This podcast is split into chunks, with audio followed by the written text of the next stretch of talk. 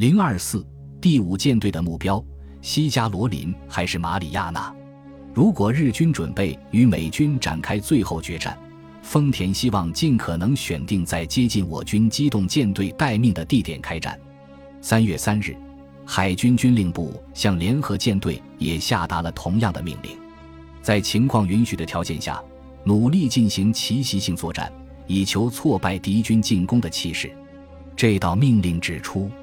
由于马里亚纳群岛位于日本决战到底防线的最东端，因此不再是防守的当务之急。在联合舰队参谋部，只有一名情报官认为，美军将向马里亚纳群岛发动袭击。此人名叫中岛清孝，他从截获的美国海军电报中得出了这一结论。但没有人希望听到此言。小泽手下的参谋大前米一大佐询问联合舰队参谋长草鹿，海军将如何防守马里亚纳群岛？草鹿回答：鉴于燃油奇缺，在一九四四年下半年之前，日军不可能在此的开展决战。如果美军发动袭击，陆军第三十一军司令小田英良中将会命令手下驻军在海滩进行顽强抵抗，同时从帕劳调来陆基飞机。当前最重要的是比亚克。五月二十七日，麦克阿瑟率军攻击了该岛。为了增援比亚克，日军将开展大规模行动。丰田希望借此吸引美国海军在该岛开展决战，但尼米兹并没有上钩。事实上，尼米兹侥幸得到了日军 Z 计划的副本。四月初。在美军击落了载有联合舰队司令长官古贺丰义及其部下的两架水上飞机后，菲律宾渔民从海上打捞上来一个皮面装订的文件夹，上面盖有日本海军的印信。其中文件的标题为“联合舰队第七十三号密令”，于一九四四年三月八日由古贺签署。有人将其交给了与菲律宾游击队一同作战的一名美国军官詹姆斯 ·M· 库辛。日军对菲律宾游击队进行了数日追捕，因为他们不仅俘虏了古贺的参谋长福留凡，而且扣留了古贺的尸首。于是，库欣开始与日本人进行交涉。如果他们能够减轻高压政策，停止屠杀平民，游击队就会归还古贺的尸体。在此期间，库欣趁机暗中将文件带出了菲律宾。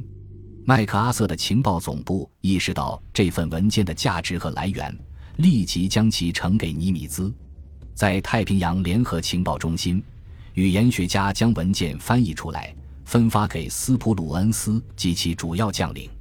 虽然这份文件没有提到日本海军的具体部署方式，算不上一份全面详细的作战计划，只是简要阐述了总体的战略概念，但是从中可以看出，日本人断定。美军进攻的下一个目标将在西南或中太平洋，届时小泽将进行大规模抵抗。直到此时，日本人才开始进行两手准备，将第一航空战队的飞机分散到整个太平洋战场，其中一百三十四架调往帕劳，六十七架调往特鲁克，三十五架调往塞班，